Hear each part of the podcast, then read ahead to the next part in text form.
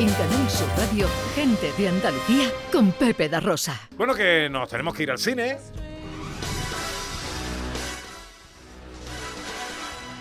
Y tenemos noticias eh, de Bond. Bueno, efectivamente, porque, bueno, sabéis que el 2021 ha supuesto el fin de la etapa de Daniel Craig como James Bond, ¿verdad? No sé si podemos entrar en spoilers, todavía no, ¿no? Por si alguno todavía no lo ha visto. Mm, no. No, no Eh, entre. pero bueno, el caso es que ya estamos hablando del próximo Bond y a veces se, se llegó a rumorear que podía ser una mujer, ¿no? Entonces la productora, que es Bárbara Broccoli de la saga y es una, la, la mujer más poderosa, en el- en el- la persona más poderosa en, en el universo Bond, pues ya ha dicho claramente que no va a ser una mujer, que va a ser un British, eh, un hombre británico y de cualquier raza, que eso todavía no está determinado, pero que no va a ser una mujer y que va a ser un, señor británico, ¿no? Ya veremos si es, si es blanco, si es negro, si es verde, no sé. Pero ahí, ahí queda la cosa. Antes de pasar a la sección que ya tiene Ridley Sí, Scott, tiene una sección claramente por cuarta semana consecutiva. hablamos de los premios ASECAN. Bueno, es que sí, porque hablamos el otro día de los Goya, pero se nos pasó a hablar de los, de los ASECAN, porque ahora los ASECAN, os recuerdo que los premios son de hecho el próximo 18 de diciembre, tenemos 11 categorías, recuerdo que los premios ASECAN entregan lo mejor del cine andaluz del año, y entonces, bueno, hay cuatro películas andaluzas que aspiran a, a llevarse los principales premios, que son La vida era eso, de David Martín, eh, La hija, que hemos hablado aquí de esta película, de Manuel Martín Cuenca, que yo creo que es la, favorita, Sevillanas de Brooklyn, de Vicente Villanueva, y Alegría, de Violeta Salama, ¿no? Entonces, bueno, yo creo que es siempre un- una cosa importante, ¿no? Ver cada año qué es lo mejor del cine andaluz.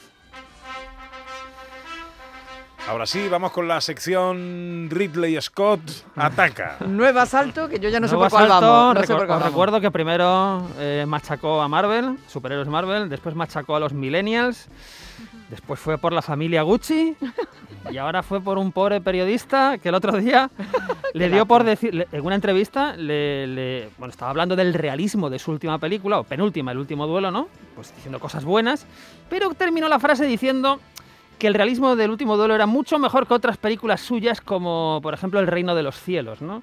Adiós. Claro, eh, ¿qué dijo ahí? Pues mira, como tenemos aquí a John, yo lo digo y John va traduciendo, ¿vale? Lo que respondió Ridley Scott a esto. A ver. Sir, fuck you, fuck you, thank you very much, fuck you, go fuck yourself, sir. Go on. John, ¿qué es lo que...? yo, yo, yo lo puedo traducir también. Jódete, jódete, muchas gracias, te jódete mucho. Vamos. Eh, el mundo Ridley Scott a- eh, avanza, va creciendo en dimensiones desconocidas. Veremos qué nos trae la semana que viene. Oh, madre mía, la que está cogiendo el Ridley. Qué barbaridad. Madre Está mía. hecho Está Gruñón loco. con la Sí, sí, ¿eh? es, es Scrooge casi, ¿no? Joder. ¿La taquilla cómo está? Pues la taquilla, vamos a ver la taquilla. Eh, número 4 tenemos Way Down, que es esta película de robos española de Jaume Balagueró, pero que está funcionando muy bien en taquilla. Número 3, hablamos de Ridley Scott, La Casa Gucci, está funcionando de manera extraordinaria en taquilla, lleva ya varias semanas.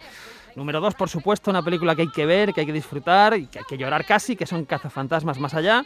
Y el número 1, película de animación para los más pequeños, Encanto. Estrenos de cartelera, director. Pues vamos a empezar por la más potente, que es curioso este estreno, ahora después explico por qué. Es una película que se llama No mires arriba. This is not real. This is not real. This is not real. This isn't happening. Estamos escuchando a Leonardo DiCaprio en una película que se llama No mires arriba, que tiene un repartazo porque no solo está DiCaprio, está Jennifer Lawrence, está Meryl Streep, está Mark Rylance, Timothy Chalamet, Kate Blanchett, Ron Perlman, Ariana Grande, en fin, un, reparto de, gente mayor, gente joven, gente experimentada, eh, un reparto maravilloso. ¿Qué es la particularidad de este No mires arriba? Pues que desde ayer está en salas, en algunas, pero a partir del 24 de diciembre la podemos ver en Netflix, Eso, ¿no? eso te, iba, te iba a decir, Claro. porque a mí me ha llegado el anuncio ya. Claro, claro. del estreno en Netflix. Están cambiando esta película en condiciones normales, pues sería bueno uno de los estrenos del año en salas, estaría, pues no sé, muchísimas salas. Pues no, en este caso están, está en salas, pero no, no muchísimas, porque ya digo, dentro de muy poquito, el 24, el que tenga Netflix pues la puede ver en casa. Es una película de catástrofes, pero la particularidad es que es como una sátira. Hay un científico que es DiCaprio y su compañera que advierten que hay un elemento peligroso en el espacio que va a provocar el fin del mundo.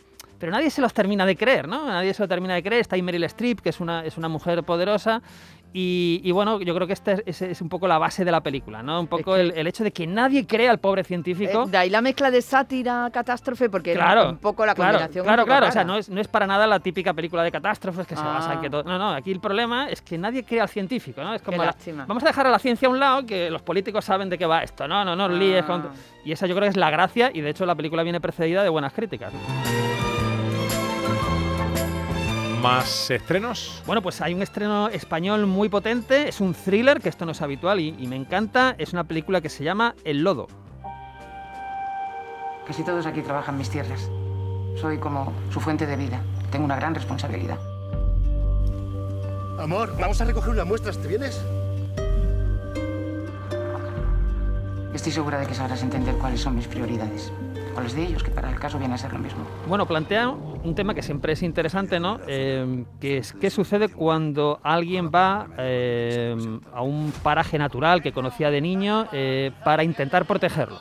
Tú vas a este sitio para, para intentar protegerlo, pero ¿qué pasa con la gente que trabaja ahí, con la gente que vive ahí? ¿Qué pasa si se opone. ¿A dónde, a dónde lleva todo, toda esta historia, ¿no? Película dirigida por Iñaki Sánchez y con un repartazo, porque ahí está Raúl Arevalo, que por cierto, Raúl Arevalo se parece que se va a convertir en el nuevo Javier Gutiérrez, porque están casi todos los Sí. estrenos potentes de- del cine español. Roberto Álamo, que es un grandioso actor. Y oye, está Paz Vega, que hacía tiempo que no la veíamos en el ¿De cine español. Y, y bueno, entonces yo creo que es una película muy interesante que podemos ver este fin de semana.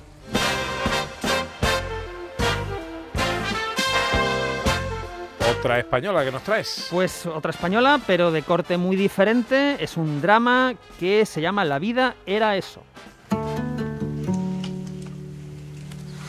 Je m'appelle Verónica. Je partage la chambre avec toi. ¿Eres española? Yo también soy española. Muy bien. ¿Estás bien? ¿De dónde eres? Pues nacer nací en Almería. Pero ahora me venía aquí de temporera. y Es que aquí te pagan guay, ¿sabes? Y te hacen contrato. Bueno, eh, plantea algo muy interesante que suele funcionar siempre muy bien en el cine, eh, que es juntar en- como a dos personajes, a dos mujeres españolas, pero de generaciones muy diferentes, ¿no? que se conocen en una habitación de hospital y eso hace que después emprendan un viaje juntas. Claro, este tipo de películas se basa mucho en las actrices que interpretan a estos personajes. Tenemos por un lado a Petra Martínez como la voz de la experiencia y a Ana Castillo. ¿no? Bueno, es una película de festivales además, porque es una película eh, que ha sido nominada a los premios Goya, eh, Mejor Director Nobel y Mejor Actriz, en este caso Petra, Petra Martínez. Premios no, eh, Forqué, nominada también Petra Martínez a Mejor Actriz. Premios Feroz, donde han sido nominadas las dos actrices, eh, Petra Martínez y, Ana eh, Castillo. Y en el Festival de Sevilla, eh, que concluyó hace pocas semanas, pues Petra Martínez se llevó el premio a Mejor Actriz. Entonces, bueno, como veis es una película de actrices que yo creo que puede estar muy bien. Y muy rápidamente vamos con el último estreno que nos quieres recomendar, una película que nos llega desde Australia. Una película australiana, un drama de superación, que esto suele funcionar siempre bien para el espectador, una película protagonizada por Naomi Watts que se llama La familia Bloom.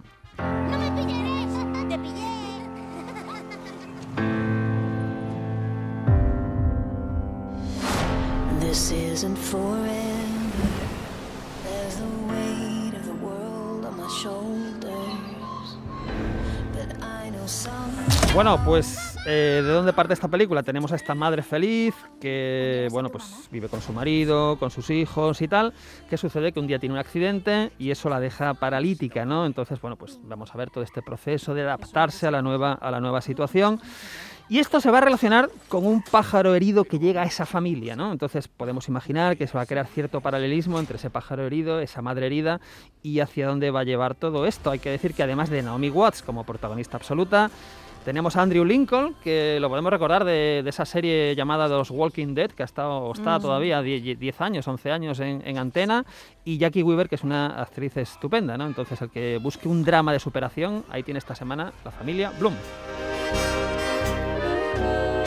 En la tele que ponemos. Qué maravilla esto de recuperar las buenas costumbres, Hombre, porque Ah. de nuevo, feliz, de nuevo hoy a las tres y media tenemos western americano, año 69, una película que se llama 100 rifles, dirigida por Tom Gries, pero, ojo, el reparto, el reparto es de quitar el hipo, porque pongámonos, año 69, tenemos a Jim Brown, del año 69, Raquel Welch, del año 69, Wow. y, ojo, Bar Reynolds, del año 69, Hombre. interpretando a un mestizo. Esto yo no me lo pierdo hoy, 100 rifles, a partir de las 3 y media en Canal Sur Televisión.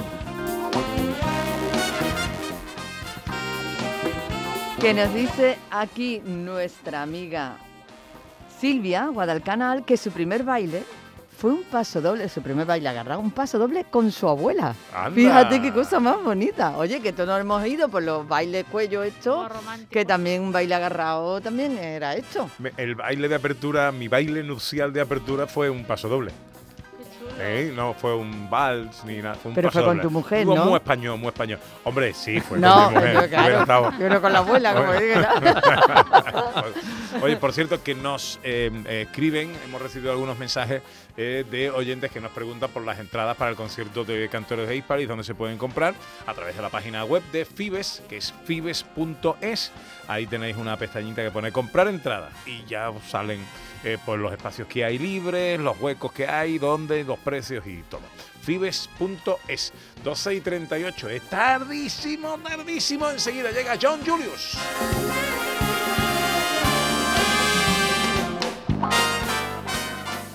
En Canal Sur Radio, gente de Andalucía con Pepe da Rosa.